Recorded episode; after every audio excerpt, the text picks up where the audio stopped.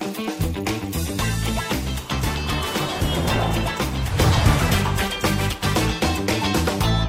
欢迎收看财经慕 House，我是阮木华。哦，这个礼拜美国股市跟台股的走势非常的糟糕哈。我们可以看到台股呢是已经濒临到这个七月十二号国安基金进场的一万四千点的重大防线了哈。那下周啊台股会不会破底啊？恐怕现在是市场大家都在讨论的重点。那台股之所以这么弱势啊，最主要原因就是因为美股频频的下跌，而美股下跌的根源呢就在这个礼拜哈，美国联准会呢再次升息三码。好，那同时呢，鲍尔啊在会后的记者会呢，哦，不断的是用鹰派的言论呢去重击市场的信心，哈，包括鲍尔提到说，连美国房市啊都出现重大的调整，哦，才能出现这个呃所谓呃房市的需求跟供给平衡的这样的一个说法，哦，恐怕呢不是只有股市跌啊，连美国的房市都岌岌可危了，哦，所以美股看起来呢，哦，也有可能哈，这个六月中的底部不守，在这样这个状况之下。哦，到底我们投资人该怎么样应变呢？哈，今天我们请到了专家来跟大家来谈哦，这个未来股市跟总体经济的情况。那至于说联准会啊，再展英姿啊，升息三嘛。我们可以预期年底的利率会不会真的是来到四趴以上呢？哦，因为根据这次的点阵图，哦，这个联准会的决策官员们，哦，他们所坐落出来的一个利率呢，到年底已经到四趴以上。哦，那这次呃的七大重点呢，我们帮我们的观众朋友罗列出来，让我们的观众朋友啊一目了然的看到说联准会现在目前的一个想法跟动态到底是什么。第一个呢，哦，宣布三码，好，维持呢，呃，一九九四年以来最大的单次升息幅度。同时，他还把这个所谓的超额准备金率也上调三码哦。好，另外呢，他的九月政策声明跟上一次啊声明变化不大哦。那但是呢，重新重新啊这个再次的这个呃强调他的措辞，坚定的就是要打通膨。好，另外呢，这个很重要一件事情啊，就第三点哈，就根据这个点阵图啊，哦预测的这个利率中值啊，显示年底的联邦基金利率会来到四点四哦。好，那二零二三年是四点六。二零二四年呢，仍然会维持在四趴左右。换言之，我们后面的这个呃所谓利率上升的一个黑暗隧道啊，一直要延续到二零二四年年底啊！天哪，明年后年还有两年的时间，都会是在四趴以上的利率。那这个完全彻底的粉碎了市场啊，什么所谓明年降息哈，甚至呢后年利率哦重新回到低档的这样的想法哦，以及呢联准会不但的是大幅的下调了经济预期。同时也上调了失业率，再加上也上调了这个通货膨胀，哦，所以从种种的一个这个消息面看起来哦，几乎是无一正面哈，对金融市场有帮助的一个消息。那除了联准会激进升息以外呢，也带动了这个所有的全球央行哦同步跟进，包括本周英国央行再升两码哈，各位可以看到，英国央央行是持续的不断的。也把这个利率调高上来哈，另外呢，瑞士央行也结束了零利率哈，一次升息三码，哦，把它的利率呢从负的零点二五呢调升到正利率了。好，那另外我们可以看到，央行呢也跟进哈，升息半码。好，此外呢，呃，其他像是这个呃一些新市场国家的央行，像印尼啦，好，像菲律宾啦，哈，都有升息的行动。好，那至于说年底的利率是。真的会突破四码吗？哦，我们根据 FedWatch Two 啊，我们可以看到啊，现在目前市场估计啊，哦，今年到年底升息十七码，哦，呃，这几率高达百分之六十二点六六十二点二，哦，也就六成的几率会升息到十七码。那是不是呃十七码换算出来呢？大概就是四点二五的一个呃利率了。也就是说呢，年底哦，非方瑞会来到四点二五到四点五的区间，哦，这正式正式站上了四趴。哦，那这个站上四趴对金融市场会造成什么样更大的压力？以及呢，明年利率会不会来到，甚至有人说五趴以上呢？哦，同时我们可以看到，其实除了经济环境的问题以外，政治的环境也不安定哈。哦，普丁发表了这个全国演说啊，好，这个是两二月份乌俄战争以来哈，他第一次正式的全国演说，在这个演说里面呢，他发布了所谓的部分动员令哦，大家。要知道，所谓的这个动员令，哈，是一个非常重大的这个总统命令，哦，换言之呢，它是一个二次世界大战以来俄罗斯第一次的一个大的动员令。虽然说呢，它是部分动员，哦，动员三十万人，哦，要准备投入这个乌俄战争，但是对这个全世界的这个震撼力是非常的大，哦，同时呢，普丁甚至在他的全国演说里面呢，告诉全世界，甚至呢，警告西方世界。不要进逼到俄罗斯，好，不要呢进攻到俄罗斯境内，否则俄罗斯会采取一切手段，不不惜任何代价自卫。那这个划掉什么意思？所谓不不惜代价，一切手段，那市场直接点名了，就可能会动用核武。那这个可这个事情可是非同小可哈。所以呃，可以看到全世界的震惊环境。一片混沌，一片的这个瘫痪的状况。正如最近呃联合国大会哦正在召开，联合国的这个秘书长讲说，全世界现在陷入到一片瘫痪哦。他讲说，现在目前全球的情况叫做岌岌可危。哦，我想这些情势呢，我们都要讲给我们的观众朋友了解啊，就让大家知道说，为什么台股一再的往下挫低哦，它是有这个呃整个大的环境面在促使的触动的。好，另外比较好的消息，我们可以看到，就是说在外销订单的部分，诶，结果我们看到外销订单原来七月份出现了这个年月双减的一个状况，到八月份的时候呢，稍稍回正，哦，稍稍回正，出现了年月双增，那是不是我们的出口啊，暂暂时呢稳住了呢？我们可以看到各大分项里面，我们常讲魔鬼藏在细节里，大家发现呢，诶，其实呢，这个所有各分项的。重要产业的这个外销订单的接单情况呢，只有两个产业是正增长，其他全部大幅的衰退。那是不是少数产业或少数公司撑住了整个出口呢？撑住了整个接单呢？哦，会会有这样子一个呃所谓呃这个就是说看概况，但是呢看不清楚真正实质里面的一个问题呢？这今天我们要请教啊，啊 Vincent 来到我们的节目啊，跟大家。就我们刚刚所谈的这么多的一个复杂状况，一次帮我们的观众朋友做一个全面的解析。Vincent 你好，呃，各位投资人大家好啊，木华哥好。好，那首先要请教 Vincent 呢，就是说美国的这个终极利率啊，到底是来到了这个四趴还是五趴啊？现在市场担心明年来到四点六，甚至有可能来到五趴，那对金融市场到底会造成什么样的影响呢？我想哈，会不会五趴我不知道，嗯，但是绝对不会低于四趴，绝对不会低于四个百分点，因为哈，各位看。看画画面上这个这张字卡哈，其实，在我们录这个视频的，就正在录这个视频的当下哈，我想这个数字都已经改变了，因为在各位看那个画面上哈，这个图哈，这个两年期公债殖利率是四点一二个百分点。嗯那通常为什么讲我我要用两年期？两年期公债是市场交易量非常大，好非常大，然后它是贴着这个货币政策走。那我们在录这个视频的当下呢？它已经继续往上走了啊，大概已经我我看的话，估计应该呃已经说接接近四点二了，所以不用等到年底啊，不用等到木华哥讲的年底，现在两年期公债就这个价格，为什么？因为昨天晚上啊，美国所有级别的公债全部又重挫，嗯，好又往上跑，所以美股为什么没办法很好哈？我们从这个图上哈就可以看，这个黄色的柱状体是代表什么？蓝色的是代表两年期公债嘛，它飙上去，那黄色的柱状体呢？它代表说，假设我们把 S M P 五百的股息殖利率，就好像我，像我们常常在讲说台股的殖利率很高，台台股整个加权就上市公司的这个殖利率，整体殖利率大概有四点三个百分点哦。那 S M P 五百现在没那么高啊，好，它它它大概大概接近一个百分点，我刚零点九几，我现在忘记了，好，大概一个百分点。那你现在如果飙到你你现在飙到这个两年期公债飙到这个四八以上。你就知道为什么黄色柱状体哈，它那个剪刀差变成是负的，而且最右手边那个负，而且负的速度哈还很陡峭的往下扩张哈，所以你就知道说美股为什么不会涨，不要说不会涨，它只要不要重挫，你都要阿弥陀佛。所以这个利，这个你你股股债的这个这个值利率差太多了哈，那这个就是属于外部环境，那是不是就可以最坏的状况就让你就是这样子让你看到，哎，好像还不是哦，为为什么我这样讲？什么叫最坏的状况？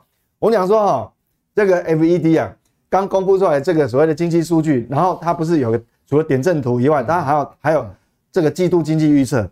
那它比较明显，它把今年哈，今年的这个 GDP 从上次六月份预估的这个一点七哈，我这红色框框有框一个，它下调了到变成零点二，哎，一点七到零点二，你知道这个幅度有多大？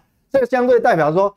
你如果说今年的上半年哈，美股的下跌，它是是等于是本这个估值修正是本益比的修正，因为你货币政策诶无风险利率提高了嘛，但市场愿意给的本益比就就降低嘛哈。但是还有一种估值修正什么？要杀获利啊，就你你获利下降，因为你 GDP 把它下调，我相信它这样下调，所有 S M P 五百的这个这个财务财测呢，全部它也会很多会陆陆续续跟进。那代表你的股息殖利率又更低咯。好，那更低的状况之下呢，那我想这个剪刀差，嗯哼，一定刚讲那个股债这个这个这个剪刀差又会放大，所以美股现在变成说，让我们感觉说最坏的状况还没有来到。那另外还有一个很重要的重点哦，我们讲说，诶，按照这个这个利，呃，刚刚那个这个所谓的调升利率的几码的那个概率哈，那如果到年底真的这个 FED 的基准利率来到四点二五的话哈，但是各位看一个很重要，我框起来，他把 FED 竟然把今年的这个非方瑞把它调到四点四，比比市场还悲观啊，所以这个就这个就是代表说，他前我记得在九月初的时候，他他在很多公开场合他就讲说，他不惜牺牲经济的成长，对，还有就业市场，不惜牺牲这这两两大因素，然后也要把通膨快速的压下来。很显然，他这是不是不是讲不是随便说说而已哈。那我们讲说，那大家本来讲说，你那一天升级三码之后呢？应该是利空出尽嘛？哎，怎么美股继续跌？我跟你讲哈，我觉得跟这个有关系啦哈。那那边后那个会后记者会哈，那有就有有人提问了，那为什么？他就问到房市，其实其实通膨哈有个僵固性的问题，就是那个住房成本。然后记者有问他说，哎，上次在六月份的时候哈，那那个鲍尔有说到要调控美国房市，嗯，那他这次又重新来问他说，针对这个房。房价的问题，结果那个鲍尔呢？那回答说什么？他回答说，因为疫情期间房价以不可持续的速度上涨，意思就是说上涨太快。那接下来他讲房价的下跌呢，是有助于其基本面的改善，这是一件好事哇！这句话一讲，哦，那个我想全市场哦 倒一片了，难怪美股就杀起来。所以这那我们知道住房成本是。它是有个坚固性的问题，所以那他就讲说，这个房价跟租金它需要一段时间的调整才会明显下降啊，所以预估住房成本保持高位会很长一段时间。所以为什么哈？为什么现在全市场就是说这个没有一个官员是是鸽鸽子啊，全部都是鹰派？所以这就是我们现在要认清外部的环境。所以我现在做个结论哈，就是说。嗯我们的外部环境目前面对的就是说，你只要美股只要能够横向整理，好，以盘代跌不跌，这就是已经好事了。你不要期待它大涨。那我们拉回来说国内呢？那国内我们刚我我刚看盘中还还还在跌啊，这个也是蛮恐怖的。那个投资人现在压力很大。那我刚刚讲哦，现在的问题是说，你如果要加权指数涨，那加什么叫加权指数涨？加权指数的涨跌完全就是取决你所有市场的权值股，好。那你想想看，这些权值股，我不管是台积电、联发科、鸿海，或是富邦金、国泰金，这些个股呢，基本上不是一般投资人买得动的。那他要买得动，一定要外资参与。那外资什么时候会参与？为为什么会这么弱？我认为短时间哦，我直接下结论了，外资短时间不太会参与。那主要就是为什么？我我就要讲说哈，画面上我们看到这个表，这个什么？就是说美国跟公债殖利率的利差，因为我们讲。你现在美国的公债一直跌，那殖利率一直飞上去，那我们才调半码，人家一次三码，我们一次才半码。那你的你的，我我们我我们这个两年期公债殖利率哈，现在才一点一二，但是人家美国两年期公债殖利率可能到昨天晚上已经四点二，你这个剪刀差一剪哦，三个百分点呢。各位哈，蓝 K 啊，我跟你讲哈，你现在如果说哈，你你现在。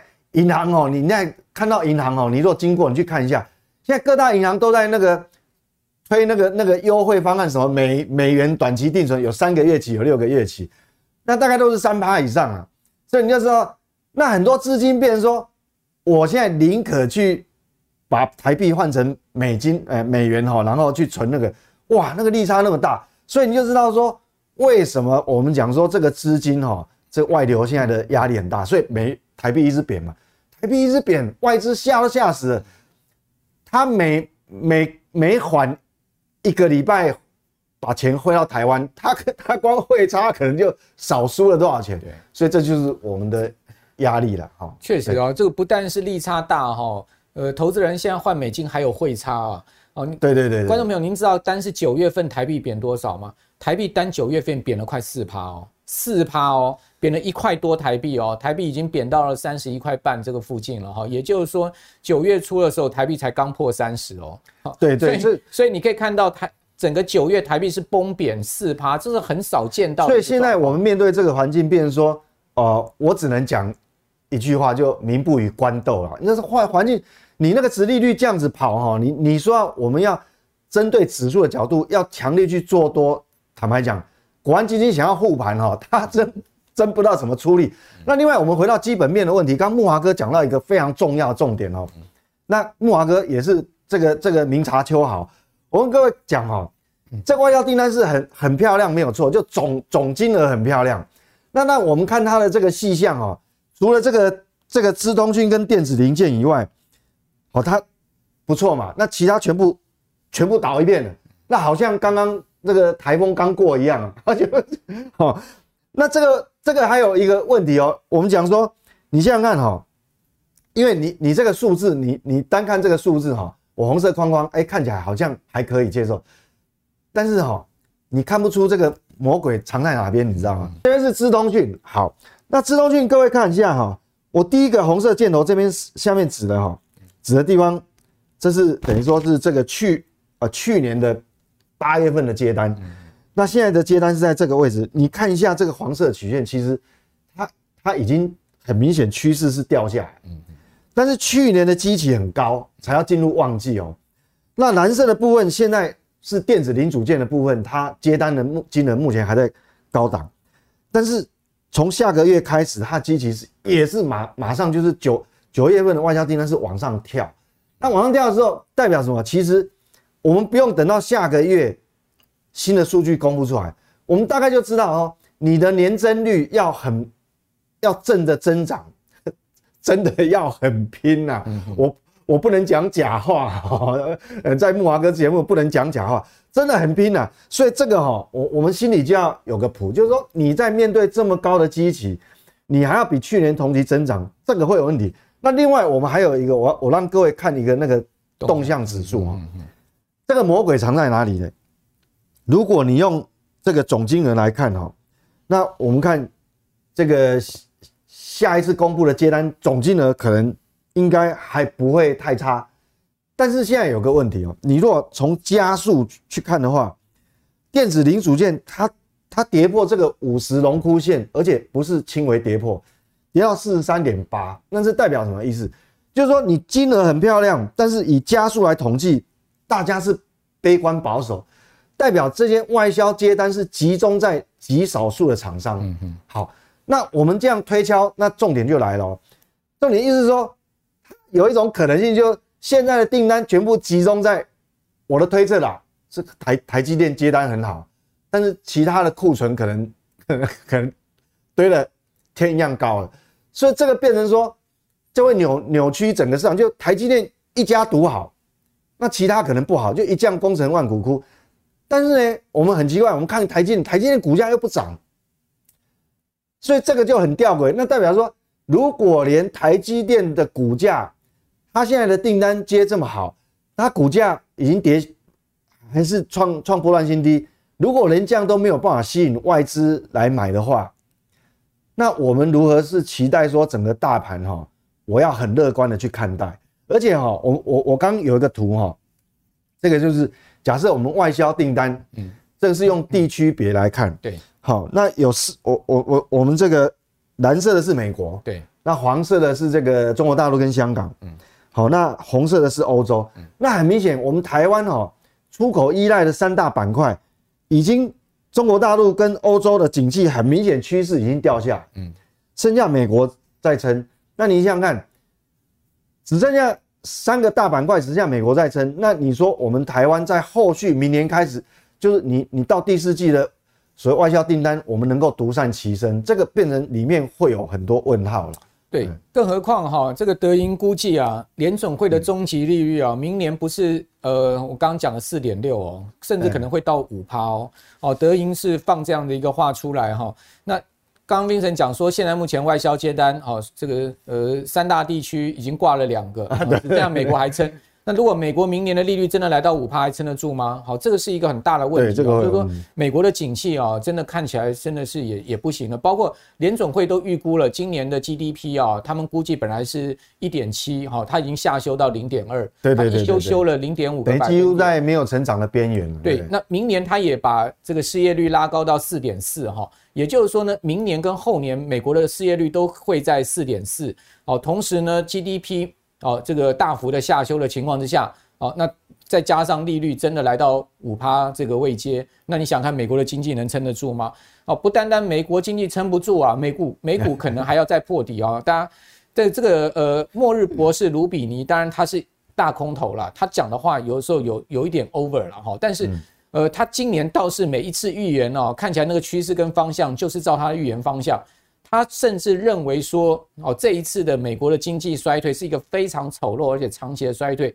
他看空美股可能还要再跌四十趴，我觉得四十趴有一点 over，但是美股破底哈，甚至再跌个二十几趴的可能性不能说没有哦。所以在这边我们就要请教 Vincent 了，就是说台湾现在目前从这个外销接单来看哈，整个产业面上面，我们刚刚讲的是一个大环境嘛，对对对，那呃也谈到了，就是说整个外销接单还能。八月稍微翻上来，最主要靠这个呃电子新产品，就是苹果的这个订单，哎，几率很大。另外一个就是靠台积电嘛，对不对？好，那这两块其实很关键哦。但另外更关键就是整个半导体占台湾的出口总额已经将近四成了，对，百分之四十台湾的出口是靠半导体。如果半导体不行的话，哈。那台湾后面的整个出口就很堪虑啊，包括外销阶段就很堪虑。那呃，中华征信所最近做出了一个调查哦，在半导体产业里面，台湾很重要 IC 设计。我们都知道中国大陆的整个经济状况不好哦，那 IC 设计的部分哦，它调查出来营收达到五十亿以上的 IC 设计业者，中国大陆的营收的平均占比高达五十二趴，也就是说一半的营收啊，超过一半的营收是来自于中国啊，那。这样子，呃，这些大型 IC 设计公司一半的营收来自中国的话，那整个半导体如果中国大陆明年的经济也翻不上来的话，哇，那这半导体出口还能维持吗？对，现在台湾的环境就是说，因为我跟我我们跟韩国又有一点差别，韩国还没有这么集中。那台湾的这个出口主力，我们哪有什么什么什么造船啊，什么什么 对，那那些其他那那些什么什么很庞大的产业，但那台湾就是说全部都集中在半导体哦，那变成会。是不是会呃成也半导体，败也变成半导体哈？这个我们还是要小心谨慎。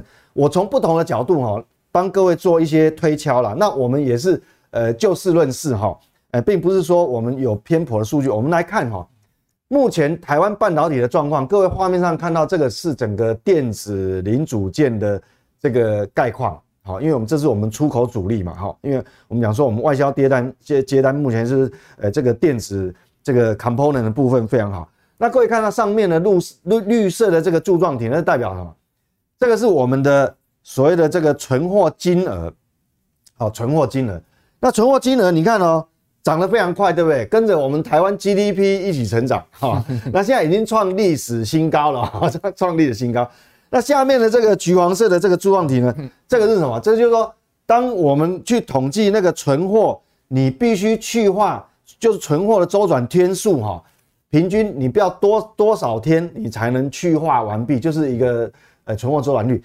那它也创新高哈，那代表说，就其实除了台积电本身以外，其他所有的电子业目前库存的堆积状况是过去台湾所有电子业历史上的高点，好，也没有再比这个更高历史高，好，那是整体的。那当然，零组件有包含什么被动元件啊，有其他林林总总非常多。那如果我单独把半导体拉出来看哦，各位看哦，也是不遑多让哈。这个你若往右手边看哦，这个我特别把最新一个季度用个红色的把它呃那个柱状体，它也是创历史新高哦，它也是创历史新高。那你如果看这个底下所谓的这个库存周转周转天数哦，那它。它也是在高档区，好，非常高，好，非常高的位置，好，所以，所以我们整体来看，这个就是一个隐忧，就是说，当你在景气还在往上爬的时候，那这是好处，因为你你有你有存货，马上可以可以出货，好，你备货备的很，备料备的很足。那当然，这个也是有一个很重大的因素，就是过去两年我们全世界被病毒所害，病毒干扰，大家都怕断货，所以都会有所谓的这个 double booking，好，过度下单。那过度下单也造成这个存货的堆积了。好，那我们如果再细分哈，我想这个木华哥的节目哦，来这边一定要准备一些 呃干货给大家。我想你在别的地方没没有人要给你统计这个东西了哈。对，我们在细分这个叫什么？驱动 IC。过去驱动 IC，你看那个存货，你看到最近两个季度是直接用飞上去的喷出去。所以你的存货周转天数当然也要也。也也是拉升，那个天数也变得很高嘛，哈，那这很可怕哦，好，那这个是驱动 IC，当然它股价也反映了，所以你要知道目前面临的这个这个是状况，好，那那另外一个 MCU，好，MCU 的部分，它也许没有那么陡峭，好，但是它现在也是历史新高，它的库存哦，它周转天数底下是这个这个周转天数一样，好，是长这个样子，那你就要放在心上哦，这个是 MCU，但 MCU 也有分有车用的。有工业控制用的，还有一般消费性 IC。嗯、那现在最惨的就是消费性 IC 设计。是，哦，好，好。那另外啊，类比 IC，我们想说类比应该没有没有那么惨吧？嗯。那很不幸的，这个因为这一个这一一根柱状体一一根棒子，代表一个季度，因为财报是一个季度嗯嗯嗯公布一次嘛。那你看它也很陡峭上去，嗯。哦，那是类类比 IC，所以这个不是说我我因为我不能。凭空讲哦，来吓投资人，那我们就知道，那其他呢？其他的 IC 设计就其他种类啊，加起来是一样。好，那那现在就就有个问题，那你你现在变成说哈，我们明明知道，当然它股价已经反映有很多哦，我我想过去三到四个月，很多 IC 设计的族群哈，比较轻微的大概是打七折了。对，那。比较严重的可能打对折了，对，那最严重的我还有看过少数那个股价是打对折以后再打八折的，就直接骨折了嘛，骨折了。对，所以所以我想说，它不是没有原因的哈。当然股价已经反映，我现在来讲，如果说你还有这些股票，但你动作也也来不及了，你也不知道怎么办。那我我现在哈，那我不能讲讲完就算了。对，我要告诉各位说，过去的数据统计，那什么时候？什么时候这个库存才会进入到最后阶段？那这个必要，这个是必要之二。那很不幸的，当然我不是说唱衰哪一个公司，但是这个过去的记录哈，我想这珍贵的资料哈，这图表各位就放在心上。嗯嗯。这是我用二二线晶圆厂来对比哈。那二线我不要讲哪哪几家，反正晶圆制造只要除了是台积电以外，其他都称为二线晶圆厂哈。那我们这。这是统计，所以我不要单指哪一家，就我把二线晶圆代工厂统计出来的这个数据哈，通常这一哎，这已经时间很长哦，从一一年到到到现在，那你想想看，我们这个一根柱状体就是一个季度嘛，那现在要去库存，现在台湾现在很累，就是说我们要去库存，那去库存什么时候去库存才会近接近尾声？不是完全完毕，就是进到。最后可能一个季度，对，或慢的话两个季度。通常哈、喔，我红色框框起来，这个就是库存已经去去库存去到最后一个阶段，快要结束。那时候就是股市慢的话，大概一个季度，通常不会超过两个季度就见底哦，准备要迎接多头了。嗯嗯嗯。那通常这个代表什么？很不幸的，上面是用营，我们是用营收来统计啊，那底下是那个。那个那个存货周转对存货周存货嘛哈，存货数据。那上面的二线晶圆代工通常哦要等到他们的营收哈很明显的衰退，我想不是一个月，是季度很明显的衰退。那你想想看哈，我们回想前一阵子台积电公布出来营收创新高，那它是例外哦，它是我们的顶梁柱，我们就不管它，因为它是一线。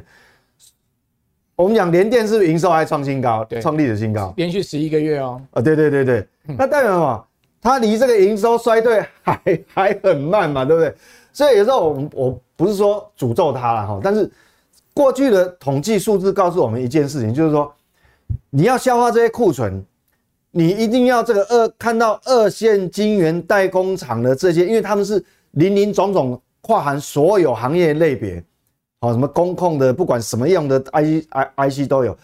等到他们营收已经明显衰退，才代表下游去库存到一个到尾声一个阶段。为什么？因为有时间差。因为你去想一件事情，我教各位一个逻逻辑啊。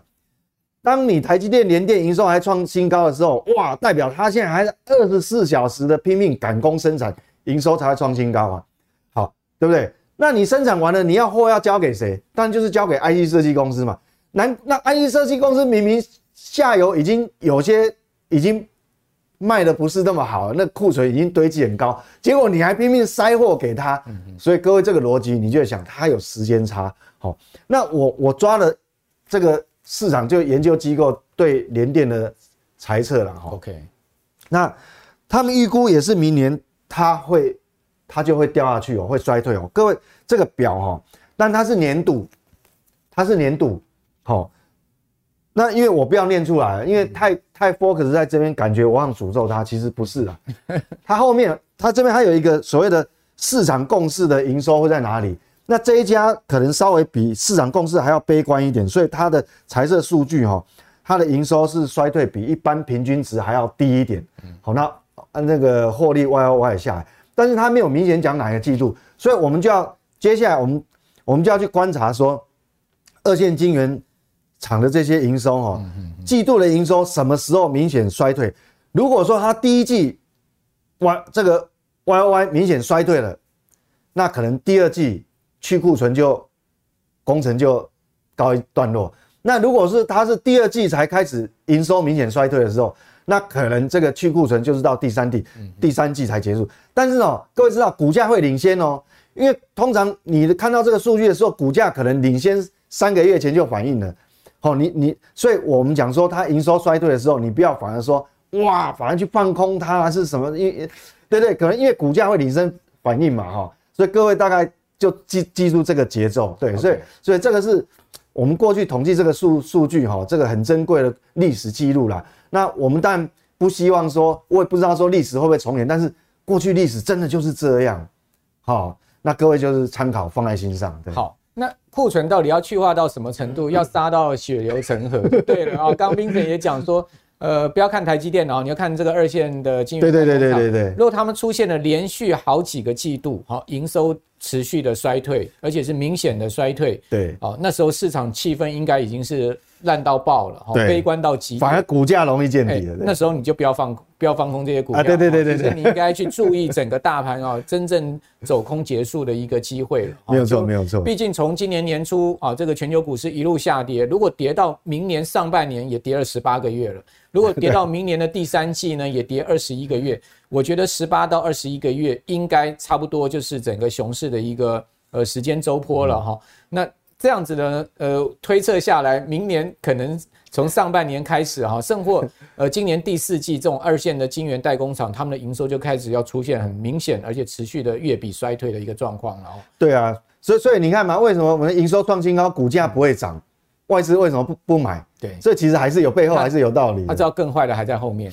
好，那呃，至于说更好的有没有？有。好，我们可以看到，其实第三代半导体哦，是呃，现在目前全世界啊瞩目的未来。啊，下一个世代半导体发展的一个很重要的材料的部分哈。那我们最近看到一个消息啊，就是说，呃，台日啊四强联手要抢攻第三代半导体哈。呃，包括台湾是台达电、中美金跟华硕旗下的力智，好，日本呢是罗姆啊这个半导体大厂，那台湾。下面呢，台达电的旗下第三代半导体厂哦，这个叫做定基啊，好，它完成新一轮的募资四点五六亿的一个增资，哦，台达电有参与哈，那同时呢，华硕旗下的力智也有参与，中美晶跟罗姆半导体也有注资，可见大家要共同去呃这个发展第三代半导体啊。那第三代半导体，我想请教，呃，我们可以看到就是说现在目前。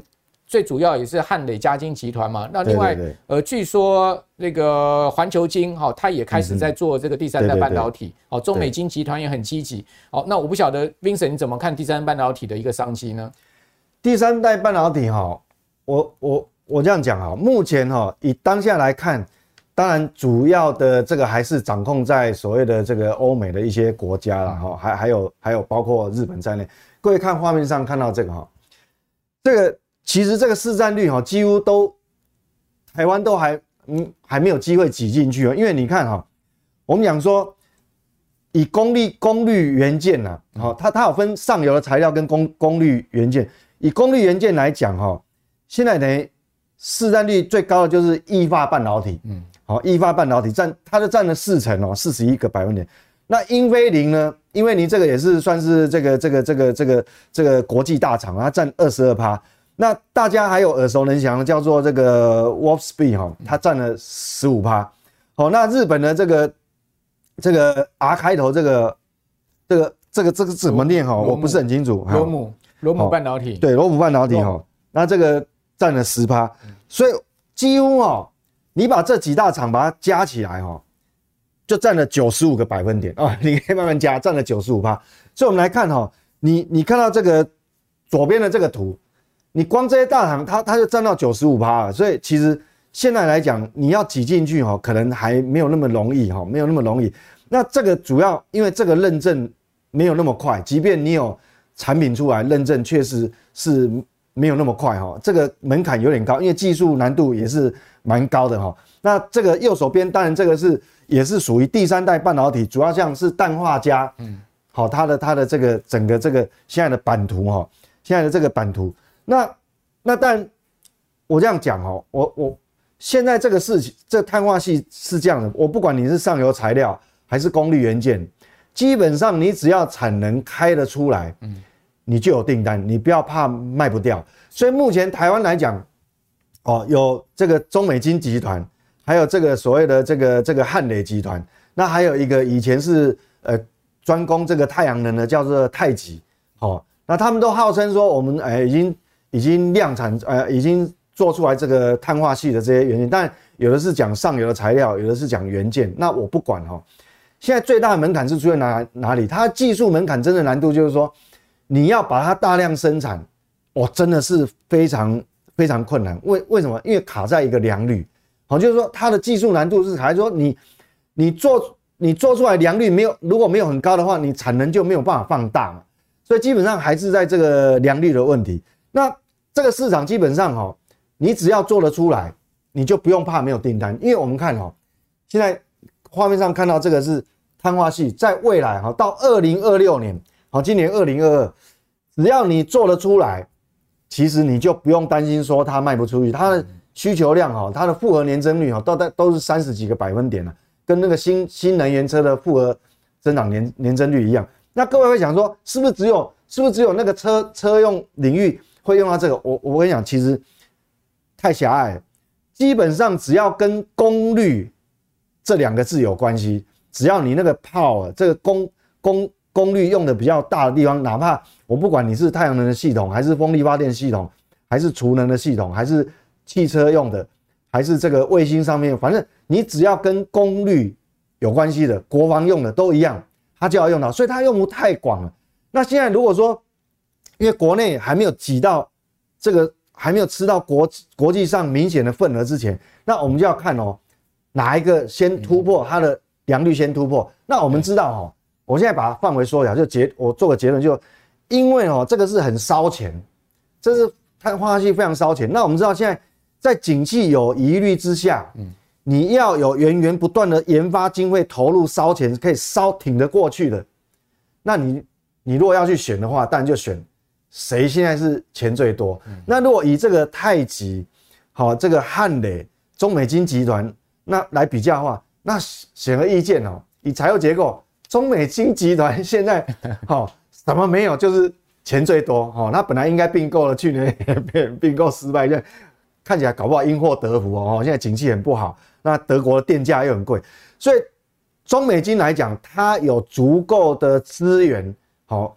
一直不断的去投入，那可能未来它做这个产能部分的突破呢，可能它的几率就比较大，比较大了，因为它要烧钱嘛。而且中美金有个好处，它从最上游的这个这个涨金啊、累金啊，好到下，比如说下游你要做元件，要设设计它，还有那个那个叫呃呃呃那个。做生化家的那家，那那那家半导体就是文文茂以前文茂的竞争者，另外一家啦。你是说那个什么杰科？宏杰科哈，宏杰科，它集对是是中美金集团，所以它不用怕怕没有设计。那要代工代工，你要产能，它又不用去排队。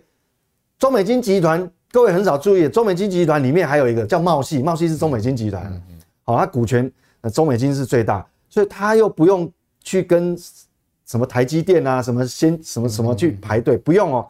所以这个它是上中下是最完整，呃，最重要就我刚刚讲，它现在它是 cash cow，它钱很多，它可以烧得起啊，所以这个就提供给各位做一个参考。对，好，那第三代半导体啊，确实从呃今年已经开始很明显在放量了哈，明年后年。嗯呃，一直到二零二五年呢，二六年呢，都是整个第三代半导体啊这个不明的周期啊，的确是我们观众朋友可以在现在目前呢，整个趋势不明啊，哈，呃，包括整个经济还是在一个弱势的环境下面啊，可以掌握未来的一个投资的机会啊。那当然不是急着现在就要去买哈，就现在整个大盘的情势可以讲说是，呃，持续在往下走哈。那呃，但是你可以把它变成是你未来一个呃选股产业的参考的这个口袋名单，对，口袋名单很重要的一个部分。嗯、那当然，刚刚 Vincent 也提醒大家喽，整个环境面上面看起来一直到明年上半年哦都没有见到曙光的可能。那那在这个当下，我们的投资啊，哦持股比重哦，你还是要严控哦，现金比例还是要明显的拉高